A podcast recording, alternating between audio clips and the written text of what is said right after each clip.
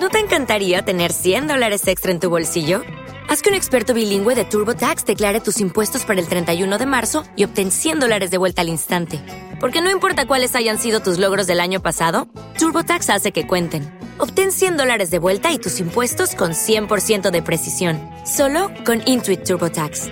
Debes declarar para el 31 de marzo. Crédito solo aplicable al costo de la presentación federal con TurboTax Full Service. Oferta sujeta a cambios o cancelación en cualquier momento.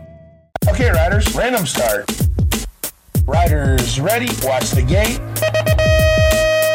Hola, ¿cómo están? En esta entrega del eh, podcast es una, va a ser una entrega especial.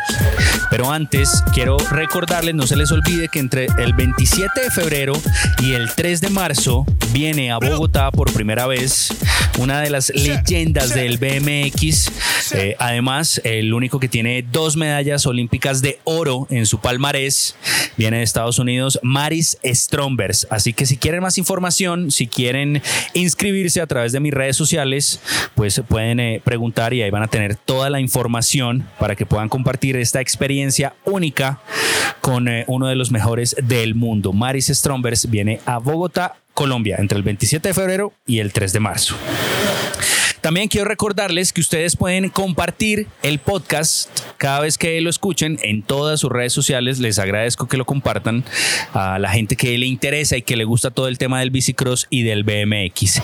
Y hoy es bien importante este podcast porque seguramente usted va a aprender muchísimo más y va a conocer detalles eh, de la historia del deporte, pues eh, de la mano y de la voz de una de las personas que más le ha contribuido a este deporte en Colombia, que además él eh, ha participado en todos estos procesos de las medallas olímpicas que Colombia ha obtenido.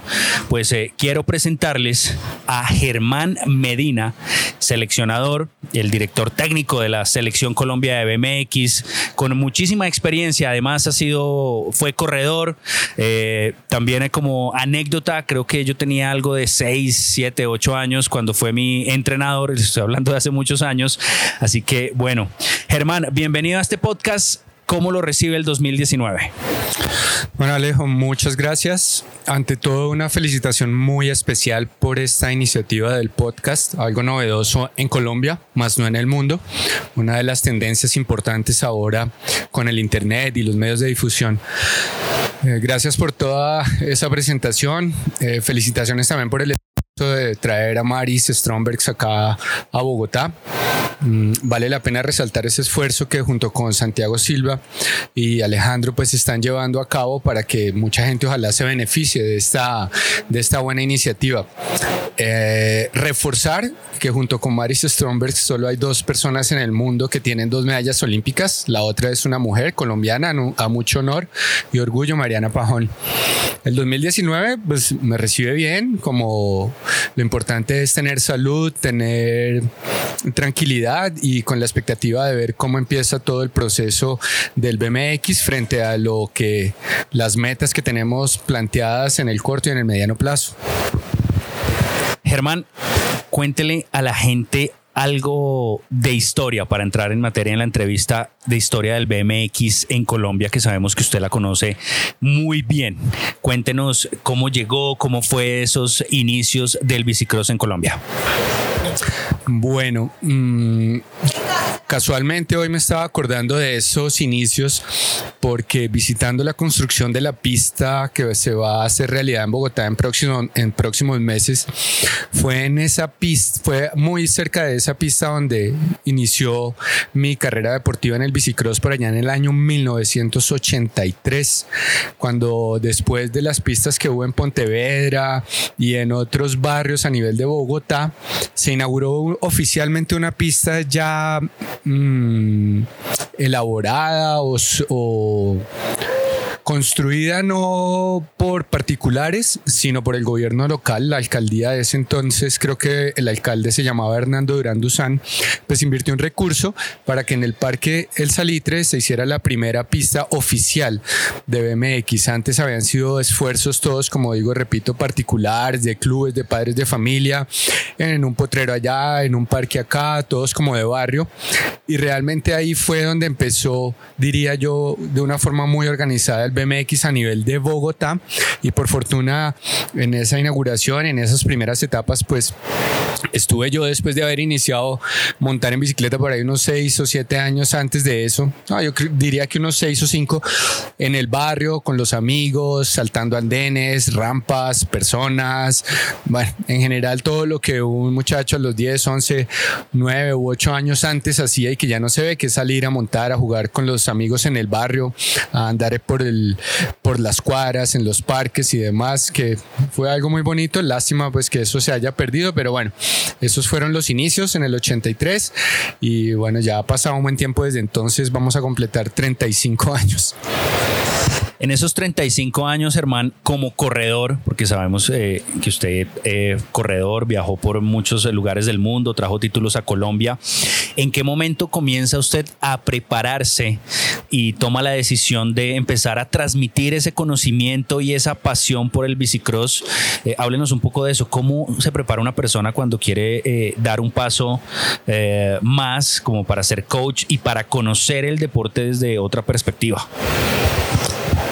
Alejo, interesante la pregunta porque yo creo que uno en la vida puede tener un proyecto de vida, pero tiene que también ser flexible, donde muy probablemente la vida uno lo lleva por el camino, no el que escogió, sino el que la vida le va brindando. Eh, cuando yo competía o empecé a montar en bicicleta como competitivamente hablando en el año 83, yo no estaba esperando ser entrenador, tampoco estaba dentro de mi horizonte estar en la posición que estoy ahora como técnico nacional, seleccionador, pues y mucho menos en unos Juegos Olímpicos que en ese entonces no se vislumbraba, pero para nada en el horizonte, menos del BMX. Así que, pues no, yo competía a nivel nacional en el año 89 88 tal vez fue la primera salida internacional ya cuando tenía 18 años, muy a diferencia pues que los muchachos ahora empiezan a salir a los 4 o 5 años de edad. En ese entonces pues mis participaciones internacionales se dieron tardías, pero en edad, más no en deseos ni en ganas.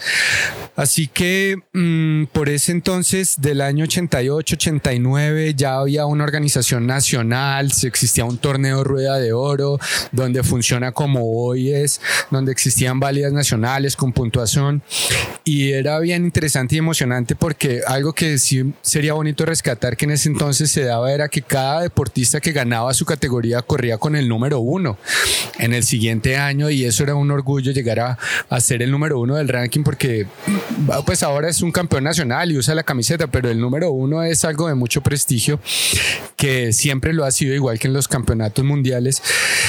Y pues yo pensaría que lo hacía bien, sin ningún tipo de preparación, más yendo a la pista, montando, saltando, eh, compartiendo con los amigos. Y en el año 92, un día en la pista, una persona que recuerdo con mucho cariño, o dos, se llamaba se llama Paco Torres y Alejandro Torres. Ellos, eh, Paco un día se me acercó y, ellos eran nuevos en el BMX y me dijo, hombre, a mí me gusta como usted monta. Mm, ¿Usted por qué no me entrena? Y yo le dije, pues yo no lo he pensado, no, no lo tengo dentro de mis perspectivas, pero bueno, vamos a, aprender, es un reto y empecé con Paco, luego muy, muy, muy pronto se unió Alejandro y cuando menos pensaba estaba a cargo como de 20, 25 muchachos en el transcurso de un año y eso me obligó a que tenía que hacer las cosas responsablemente, a empezar a leer, a estudiar, no había entrenadores de bicicross en ese entonces, lo que hice fue comenzar a entender, a, a, a ser autodidacta, a practicar las cosas que pensaba que servían conmigo mismo, incluso antes de Alejandro y de Paco, eh, no teníamos esa posibilidad de entrenadores, entonces pues leía y aplicaba lo que pensaba que estaba bien conmigo, por aquí, por allá. En ese entonces ya teníamos un patrocinio de Ponimalta Bianca y los preparadores físicos nos daban alguna orientación, pero más en el tema técnico y físico específico para el BMX, pues fue una parte de mucha investigación, de aprendizaje, de prueba y error. Y bueno, así hasta el día de hoy ha sido toda la dinámica porque nunca uno termina de aprender y siempre hay que estar en constante evolución y capacitación. ¿Dónde hoy eh, alguien que está interesado en eh, poder transmitir ese conocimiento, es necesario ser bicicrosista para ser un coach o para entenderlo mejor. ¿Dónde se puede encontrar eh, como esa capacitación, Germán? ¿Hay algún sitio especial, algún país? ¿Qué se debe hacer? ¿Qué conocimientos mínimos se deben tener para conocer más el deporte y quizás poder transmitir a, a nuevas generaciones todo el tema del BMX? Yo creo y estaría muy seguro de afirmar que tenemos dos o tendríamos, digamos, dos campos de acción siendo entrenador de BMX. Uno lo que llamamos un preparador físico, donde un preparador físico puede realmente ir a la, a la universidad, estudiar mm, educación física, ciencias del deporte, eh, entrenamiento deportivo, ya hay muchas carreras afines con este tema, pero indudablemente en la parte técnica eh, es la vivencia como deportista es fundamental, no solo en la parte técnica, sino táctica. El, el sentir la bicicleta, el entender por sí mismo la técnica que se requiere para una salida, para un salto, para un peralte, para el pedaleo, es algo que va mucho más allá de la simple academia, que no la hay no hay una carrera que diga entrenador de bicicross o una materia que diga esta es la técnica deportiva del BMX ni la táctica. Entonces pienso que en esa parte es importante llegar a, a evolucionar. En ese sentido, y viendo esa, ese vacío, una de las cosas que me he propuesto desde mi posición ah, desde la federación y con respaldo del Comité Olímpico y Coldeportes es desarrollar unos niveles de entrenadores en bicicross avalados por la federación, donde la idea es cubrir no solo el punto de vista técnico, táctico, sino físico y psicológico y otros más, donde hay que tener en cuenta no solo el saber, sino el saber enseñar y aprender a comunicar. Para eso desarrollamos un curso piloto el año pasado con los entrenadores de Bogotá, con el aval de la Liga de Ciclismo de Bogotá y el respaldo de la Federación Colombiana de Ciclismo, para hacer una prueba piloto donde durante dos días establecimos, mm, vuelvo y repito, una prueba donde vimos cómo debería llegar a ser un curso que inicialmente debería durar aproximadamente unos cinco días para que esto fuese avalado por federación y las instituciones como un primer nivel de entrenadores de BMX para después desarrollar un nivel 2, un nivel 3 y un nivel 4 que irían de la mano con lo que sería entrenador o de semillero de escuela, el nivel 2 sería como de club, el nivel 3 regional y el nivel 4 nacional. Esto lógicamente es un modelo que se ha tomado como referencia al desarrollo que tienen en países como Francia, Australia eh, Gran Bretaña, que son los países que tienen como un poco más orientado esto y definido, pero pues es un proceso largo, estamos hablando por lo menos de 6 a 8 años donde debe haber vínculo de muchas más personas que puedan aportar desde diferentes áreas. De manera que para responder la pregunta específicamente hablando, en este momento no existe una, una, una, una capacitación específica orientada donde se haga sistemáticamente para ser entrenador de bicicross desde la parte técnica, táctica, física, pero sí hay unas posibilidades que se han, que se pueden lograr y que uno, vuelve, repito, con la capacitación continuada, con el interactuar con otros entrenadores, con eh, leer mucho, con desarrollar todo lo posible y con investigar y aplicar, pues puede llegarse a ser un, un muy buen entrenador en esta, en esta profesión. あっ。Ok, eh, Germán, hablemos del 2019. Es un año nuevo, hay muchos eh, proyectos, hay, me imagino que hay eh, muchos objetivos claros y trazados para lo que viene de usted como seleccionador y lo que usted ve dentro del panorama de los deportistas colombianos a todo nivel. Además que viene 10, 12 años de una racha de medallas, de títulos, entonces como siempre la gente quiere y espera más. En este 2019, ¿qué viene para los deportistas de, la selección o que quizás van a, pertenecer al equipo de Colombia? ¿Cómo ve usted el 2019? ¿Cómo comienza la preparación? Y eh, cuéntele a la gente. Queremos evolucionar al respecto de lo que se haya hecho en procesos anteriores. Tenemos una calidad de deportistas muy importante, pero queremos respaldar esos procesos no solamente con la posibilidad de participación en competencias a nivel internacional y nacional, sino con desarrollar campamentos de preparación donde podamos tener una mayor interacción de los deportistas entre unos y otros, donde podamos tener una mayor preparación, donde podamos tener una mayor reunión de deportistas, eh, no solo cuando los hemos hecho a nivel internacional en años pasados, donde probablemente hay posibilidades para unos pocos, sino lograr hacer unos campamentos de, de preparación y desarrollo en Colombia, sistemáticamente pensaría yo que por lo menos uno cada dos meses, reuniendo a los mejores representantes de las categorías inicialmente junior y élite y posteriormente hacerlos extensivos a las categorías juveniles con el fin de precisamente cubrir algunos vacíos que en la preparación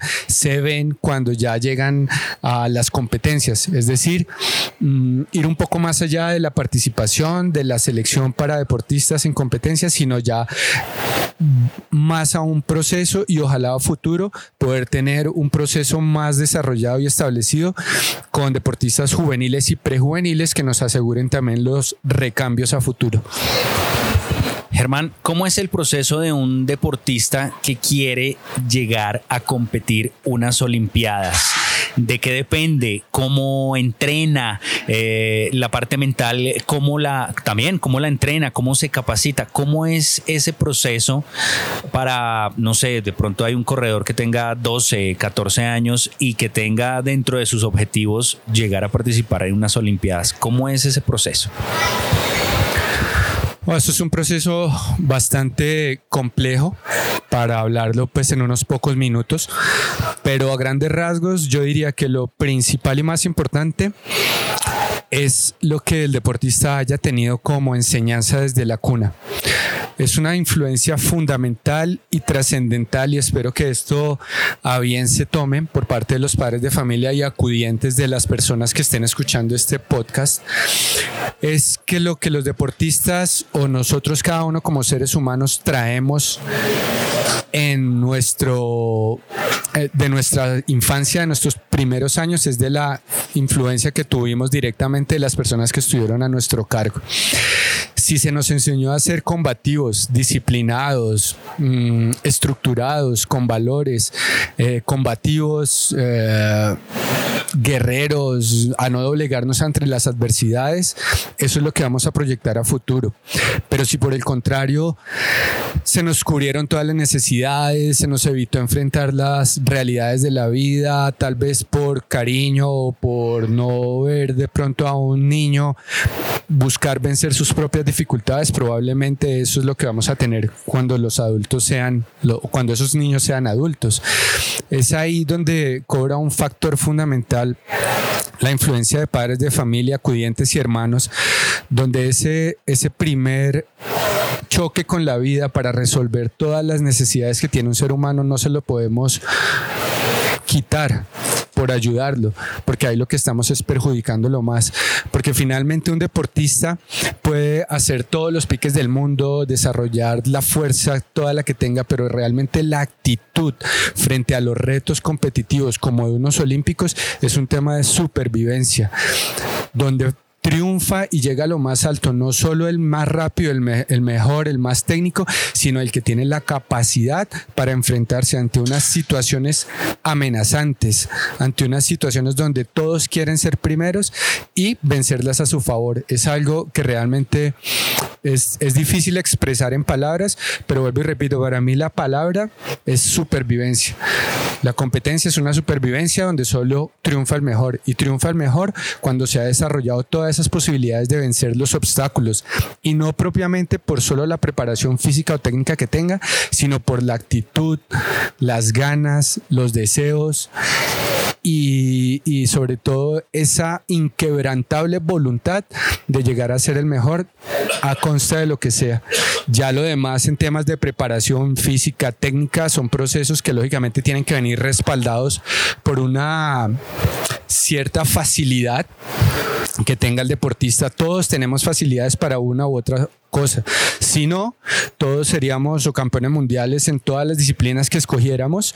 Por eso hay unos que son basquetbolistas porque son altos, hay otros que son luchadores y, son de otra constitución, hay otros que son futbolistas porque por lo que sea, pero el bicicrosista realmente tiene que ser una persona ágil, rápida, veloz, con capaz de capacidad de manejar una bicicleta de una forma muy fluida y eso aunque se aprende, también es algo que con lo que se nace de una forma u otra y bueno, se desarrolla dependiendo de unos buenos procesos también que haya tenido el deportista en su, en su desarrollo desde ojalá las edades más tempranas, no solo en bicicleta, sino en muchos otros otras actividades que hayan ayudado a desarrollar todas estas capacidades y cualidades físicas.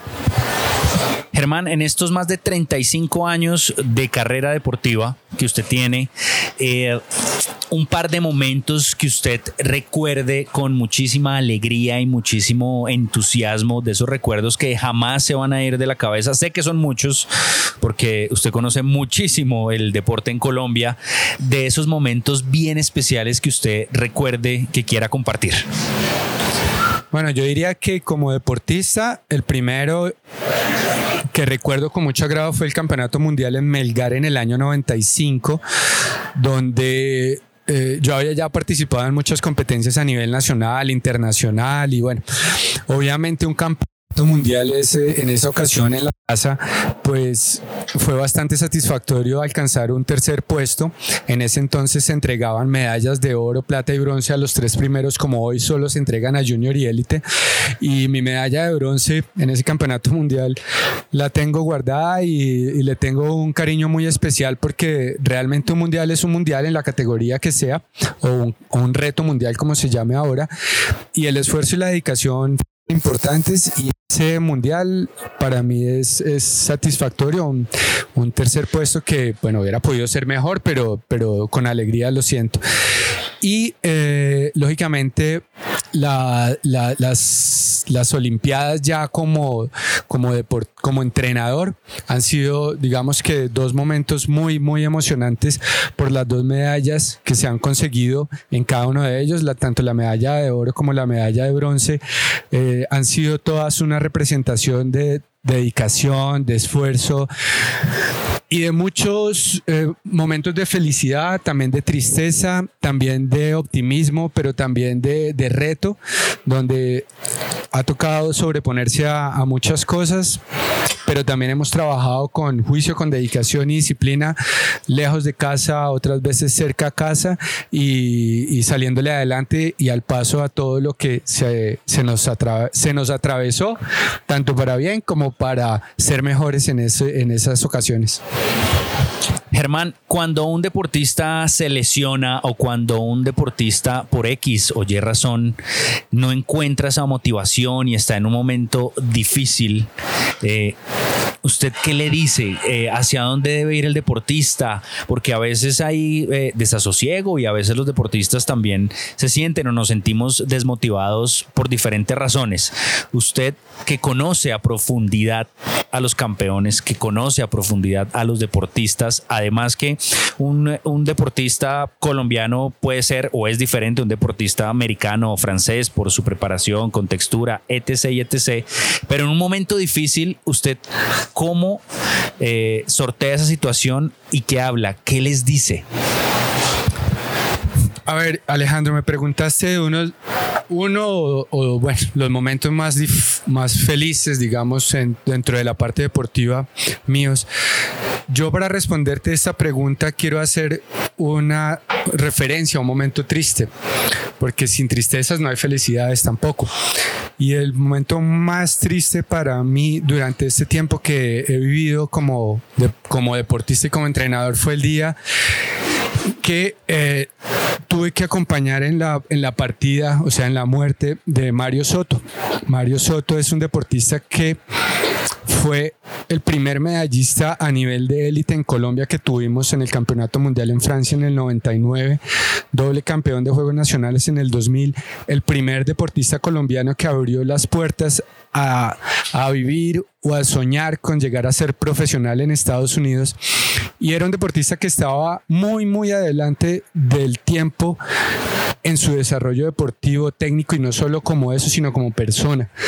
El día que murió, pues estábamos juntos y desafortunadamente utilizó una moto que de pronto no dominaba bien y sufrió un accidente y partió. Ese día es muy complejo. Se me quiebra la voz porque una persona que parta no hay nada que hacer. Absolutamente nada que hacer. Y verlo morir ha sido mm, increíblemente difícil por eso le digo a las personas que tienen una lesión, que tienen problemas, que tienen eh, infortunios, es que mientras estén vivos, mientras exista esperanza, mientras existan posibilidades de recuperación, mientras exista un norte, pero mientras exista una inquebrantable y férrea voluntad de lograr algo, no hay ni siquiera que dudar por qué seguir adelante. Simplemente hay que seguir y hay que luchar por lo que uno realmente si lo quiere, lo alcanza o por lo menos en el proceso lo buscará. Si lo logra o no, eso es independientemente o independiente de la satisfacción de haber hecho lo humanamente posible para alcanzarlo. Germán, eh, hablando del tema técnico, eh, en especial de Mario Soto, porque hay muchos deportistas que en Colombia deberían conocer la historia de Mario. Yo también tuve la fortuna de conocerlo y quizás compartir varios años de mi vida deportiva al lado de él. Esas características técnicas especiales de Mario que usted tanto recuerda que lo hacían a él un, deportista brillante, con un talento impresionante, esas características que usted quiera compartir y recordarle y para que la gente también que usted está eh, allá oyendo el podcast aprenda y, y, pueda buscar también videos de Mario, pero esas características técnicas, ¿cuáles eran eh, las que tenía Mario? No, no, como Mario, ninguno.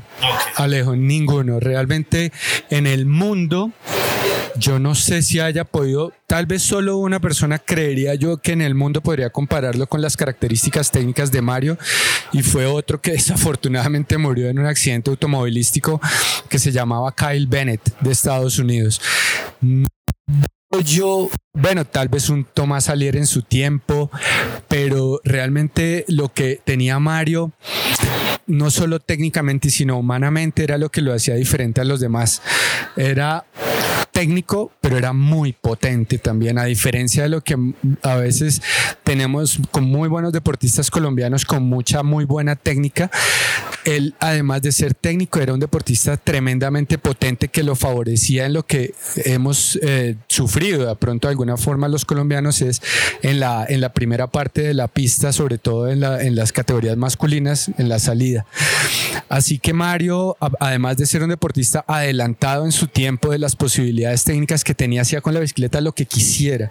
O sea, él, vamos a hacer esto, él lo hacía y se le ocurrían unas cosas que jamás a alguien se le pasaban por la cabeza y para, para él era fácil, era como natural hacerlo, no era como sin esfuerzo. De manera que a eso me refería con un talento natural que, que como pocos él tenía.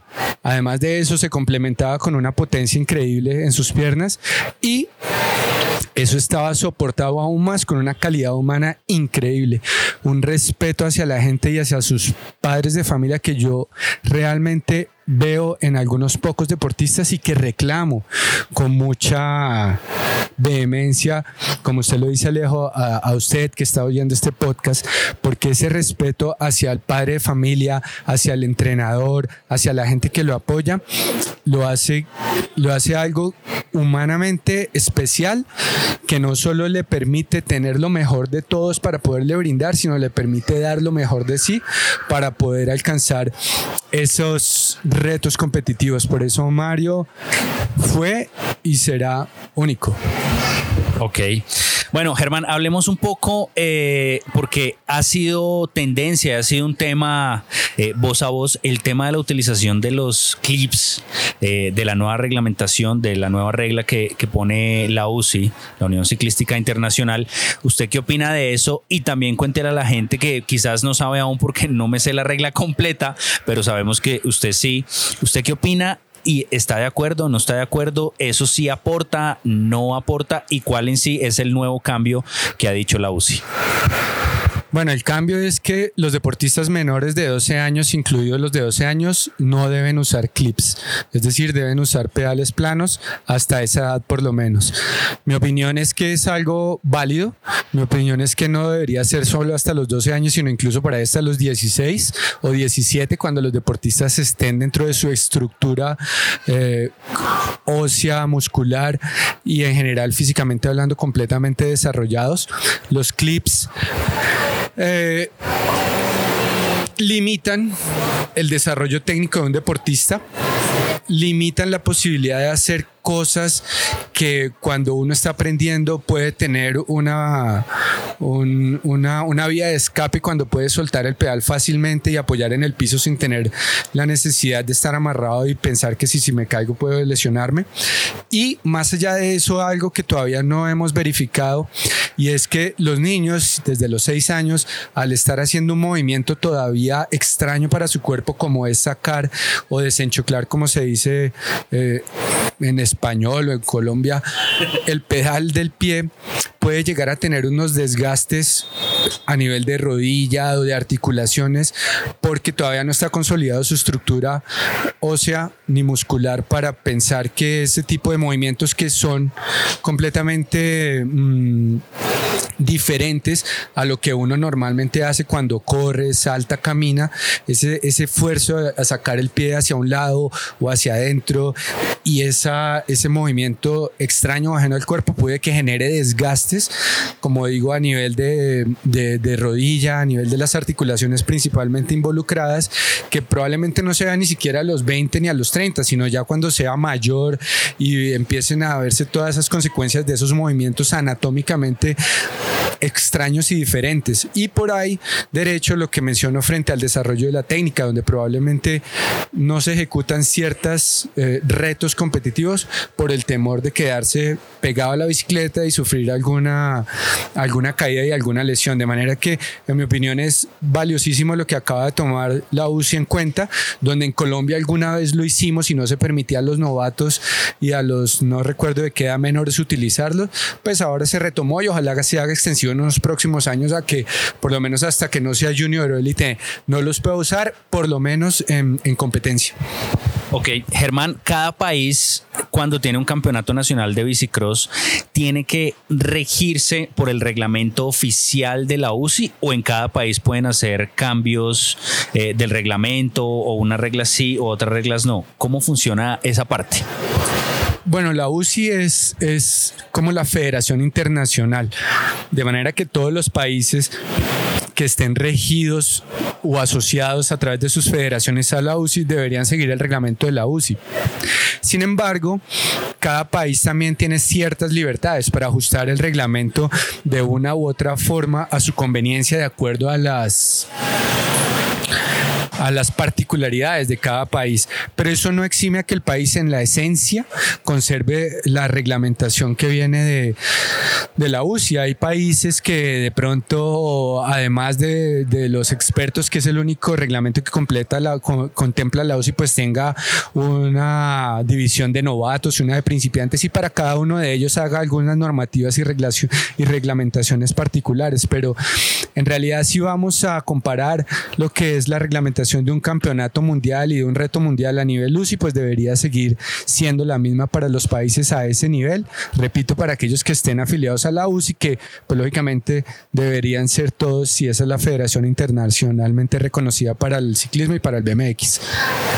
Ok, bueno Germán, ¿cuándo comienza su itinerario? Eh, la maleta al hombro, eh, sabemos que son muchos viajes durante el año, muchos años viajando sin parar. ¿Cuándo inicia esta temporada de, viajes en Colombia eh, y cómo es como el itinerario y las carreras donde van a estar nuestros deportistas liderados por usted?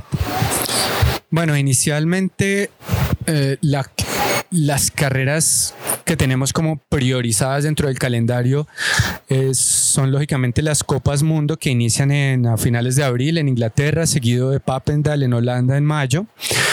Posteriormente a eso viene el Campeonato Panamericano en Brasil a finales de mayo, la Copa Mundo en Francia a principios de junio, el Campeonato Nacional en Colombia a principios de julio, luego el Campeonato Mundial en Bélgica a finales de julio, posteriormente a esos Juegos Panamericanos en Perú, principios de agosto, y Copas Mundo en Estados Unidos y Argentina a finales de septiembre. Acompañado por el evento de prueba en Tokio en principios de octubre. Eso como las principales competencias y las más relevantes, pero lógicamente está el calendario nacional que inicia en febrero en Boyacá y las competencias C1 o regionales a nivel continental que haya necesidad de asistir. Veremos pues cuáles son las posibilidades dentro de las posibilidades que haya de apoyos también, pues porque todo este proceso únicamente puede ser soportado por el gobierno a través de Coldeportes y Comité Olímpico y Federación Colombiana de Ciclismo. Así que aún así, siendo estos los planes, dependemos todavía de saber la aprobación de presupuestos para poder entender un poco más a dónde se puede ir, con quiénes y con cuántos se puede ir y lógicamente pues esperando poder tener la mejor representación en todas las pruebas en las que participemos. Germán, ¿cómo ve usted las nuevas generaciones? ¿Cómo ve usted que hay deportistas ya que se están eh, proyectando? Eh, ¿Cómo los ve? ¿Tenemos eh, este talento en Colombia quizás para que volvamos a, ver y, y, soñar con medallas olímpicas y campeonatos mundiales? Yo creo que en Colombia como un país de tradición ciclística, tenemos deportistas, tenemos deportistas incluso no solo que están practicando ahora, sino que están por ahí con, con de pronto la necesidad que alguien los llame a un proceso. Me parece importante que a nivel de cada una de las regiones del país y a través de cada una de las instituciones, no solo se vea el BMX como algo competitivo, sino como un proceso donde ese proceso asegure las posibilidades de, la que está, de las que estás hablando Alejo, de llegar a tener y a mantener campeones del mundo, campeones olímpicos, donde lógicamente eso requiere un proceso de formación desde las edades tempranas y es donde ahí queremos, de ahí es a donde queremos apuntarle desde ahora para que eso se fortalezca, porque evidentemente los procesos son los únicos que van a asegurar que de muchos deportistas que llegan y se vinculen, van a quedar unos pocos que seguramente son los que van a llegar allá, donde férreamente habla, donde hablando eh, honestamente, solo se necesita una férrea voluntad para llegar a esos sitios, pero también con unos procesos que avalen esas posibilidades. Y esos procesos deben ser lógicamente bien direccionados, deben ser eh, también apoyados, debe haber una estructura que lógicamente fortalezca y evidencie quiénes serían los deportistas que a ciencia cierta, no especulando, podrían llegar en un momento determinado a ser esos campeones mundiales a todo nivel que Colombia ha tenido, que con cierta necesidad queremos conservar y que lógicamente es un esfuerzo no solo, vuelvo y repito, de las instituciones, sino de una suma de todos, desde la desde Coldeportes, Federación, Comité Olímpico, pasando por las ligas, los clubes, los deportistas y las familias de cada uno de ellos, que es un factor fundamental, como lo dije al principio del podcast. Germán, sé que el tiempo es limitado y que usted tiene múltiples tareas eh, como seleccionador, como director técnico y demás. Eh, para ir cerrando la entrevista del podcast, quiero eh, que me diga en una palabra o algo más como esa característica que los que, a estos deportistas que han sido medallistas olímpicos en Colombia, como lo es Mariana Pajón, Carlos Mario Kendo y Carlos Alberto Ramírez, una característica importante que usted ve o que ha visto en ellos, una de cada uno, también pues para que eh, el deportista que está oyendo o el papá que está oyendo, eh, quizás, porque no, la pueda ver en, su hijo, eh, en, en, su familiar que practica este deporte, esa característica tan importante. Entonces arranquemos con Mariana. Bueno, yo diría que Mariana es, es un tema de voluntad, de de actitud y de una capacidad de definir frente a los momentos más difíciles de una forma favorable. O sea, ella, eh, todas las posibilidades estén en su contra, es capaz de definir a su favor. Es decir, tiene la voluntad, tiene la actitud, tiene la berraquera y tiene algo más que todas sus deportistas rivales para lograr sacar lo mejor de sí, no solo en los mejores momentos, sino en los momentos más difíciles. De Carlos Mario Kendo. Ah, Carlos Mario Kendo tiene una capacidad de resiliencia y explico para quienes no tienen dentro del contexto la palabra resiliencia, es básicamente la capacidad de sobreponerse a todas las eh, dificultades que se presenten en el camino.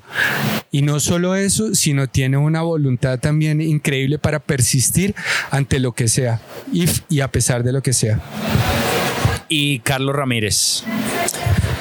Carlos Ramírez es un deportista valga el término dentro del el buen entendimiento irreverente en el buen sentido de la palabra, donde no respeta a ningún competidor ni a ningún adversario. Para él, donde haya una posibilidad, esa posibilidad es capitalizada sin ningún sin ninguna reserva, sin ningún temor y muchas veces con el éxito por delante. Es decir, él va a lo que va sin importar contra quién vaya. Bueno, Germán, pues eh, muchas gracias por hacer parte de este podcast. Estoy seguro que la gente lo va a replicar. Hace falta estos espacios de comunicación y por eso, pues eh, los invito a ustedes a que hagan parte del primer podcast de BMX en español. Yo soy Alejo Vargas. Eh, Germán, si alguien tiene, ah, no sé, usted si maneja las redes sociales, alguna consulta o quieran entrar en contacto con usted. Alejo, buena pregunta, pero antes hablo de lo que dices. El podcast me parece una idea importantísima, me parece algo valioso, me parece que es importante replicarlo como Alejo menciona y me parece que, que tenemos que apoyar estas iniciativas para este deporte que todos tanto queremos. Frente a las redes sociales, tuve, pero ya no tengo porque realmente eh, siento que el protagonista de una vida y de uno tiene que ser uno mismo. No dejarse deslumbrar por lo que hacen los demás y mucho menos perder el tiempo viendo lo que otros hacen, donde realmente esto es mucho lo que yo veo de los deportistas con los que comparto eh, mucho tiempo en el día a día cuando estamos en concentraciones y es que le dedican demasiado tiempo a dejarse deslumbrar o a ver lo que pasa en la vida de otros a través de estas redes sociales y pierden demasiado tiempo que no se enfocan en la vida misma y en las oportunidades que tienen y sobre todo en el tiempo que pueden dedicarse a sí mismos, ya sea entrenando, aprendiendo, leyendo, haciéndose un análisis crítico o en cualquier mejor sentido de la palabra, evolucionando como personas. Entonces siento que el tiempo que uno deja de dedicarse para dedicárselo a los demás es un tiempo que no es justificado para, para tenerlo. Ahora, si las redes sociales le están representando otra, otro tema de ganancia y eso, eso ya será diferente. Si se ve como un negocio o como una posibilidad para sobresalir, buenísimo. Pero en principio por eso tuve, ya no tengo redes sociales porque siento que mi tiempo es más valioso que estárselo dedicando a otras a, ver a otras personas donde mi vida tiene que ser la, donde yo tengo que ser el protagonista de mi vida y otros deberían más bien deslumbrarse con lo que cada uno de nosotros hacemos y no yo con los y no nosotros con lo de los demás. Bueno, nos encontramos en la siguiente entrega de este podcast. Espero que lo compartan. No se les olvide entre el 27 de febrero y el 3 de marzo Maris Strombers en Bogotá, en Colombia, en la pista W1. Ahí nos encontramos. Gracias y chao.